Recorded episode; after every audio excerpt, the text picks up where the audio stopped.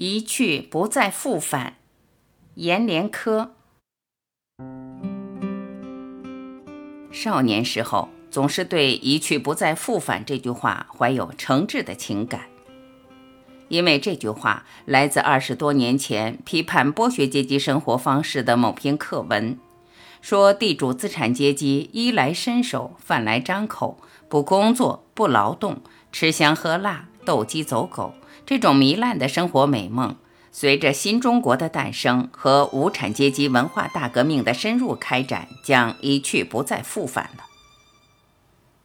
虽然课文上明确无误地说，资产阶级吃喝享乐的生活方式将一去不再复返，如东流之水一样不可回头再来，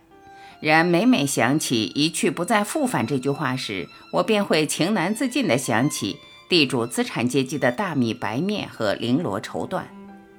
每每想着吃不愁、穿不忧这样的美好生活，便又为课文上告诉我的一去不再复返而深感痛惜与无奈。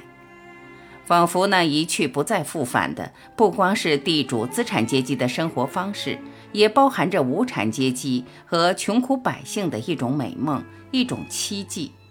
还有我自己的一种人生梦想。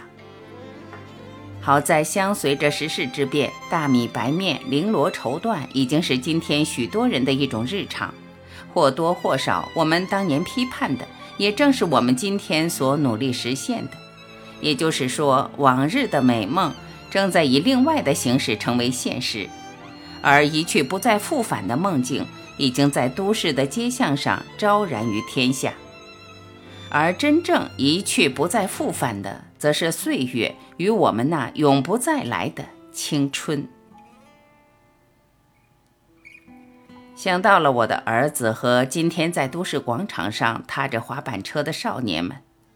云是没有我们做少年时候那么白洁淡素，天也没有那时候那么悠然高远。我们抬头看到的是青茵茵的山坡上挂着的一点一片的白色羊群，而他们看到的是林立的高楼和高楼的缝间反射着的日光。到了夜晚，我们踩着月光的清明和蛐蛐清朗的叫声，走在山脉那通往故事与书场的潮润的山道上，而他们，则是坐在城市那柔软的沙发上。一把从父母的手里抢过电视遥控器来，无情地掐断了连续剧那情节养育的枝蔓丰硕。他们独自观赏，独自无所顾忌地开怀大笑与哑然失笑，正说明他们与卡通和动画的心灵沟通。正如几十年前的少年们为一块红薯、一件衣裳流出的泪水，其真挚的程度是没有什么高下之分的。毕竟时代是今天的时代，少年是今天的少年，他们是今天的他们。而对于我们那一去不再复返的，其实正是他们今天的一种日常和厌烦。我们总是责怪他们不读名著、不谙世事、不孝父母，责怪他们过分的沉醉于电脑与游戏，甚至责骂他们的生活过分的奢侈和糜烂。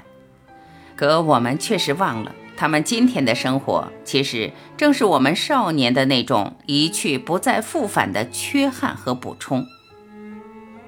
原来，人是一种最会宽己严他的东西，自己没有，那是一种缺失和终生的憾事；他人有了，却是最为不该奢侈与浪费，包括对待自己的儿女。可是呢，我们是很少去认真想过。我们读书升级时，是只需要背几条毛主席的语录就能过了关的。一个书包里放一本数学，一本语文，背起来轻轻快快。而到了他们那书包已经想过，我们努力奋斗，似乎有了一碗饭吃，也就拥有了全部与一生。而他们却再也不会有了一碗饭就可保其一生的食欲与世界。书包是越发的挤了。我们年少时贫寒，却每个人都有太阳与月亮。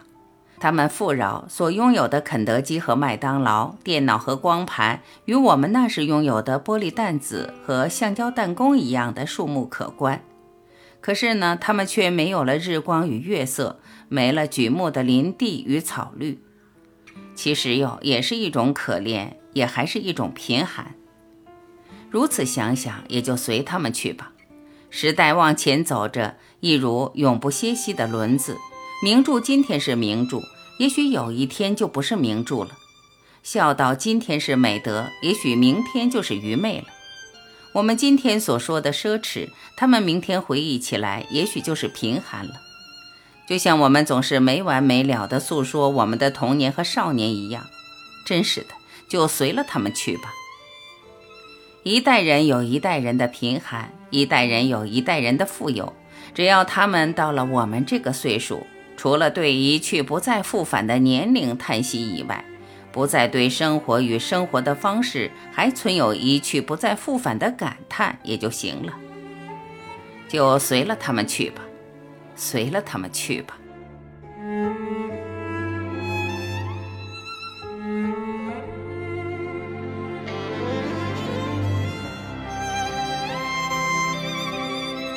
感谢聆听，我是婉琪，今天我们就到这里，明天再会。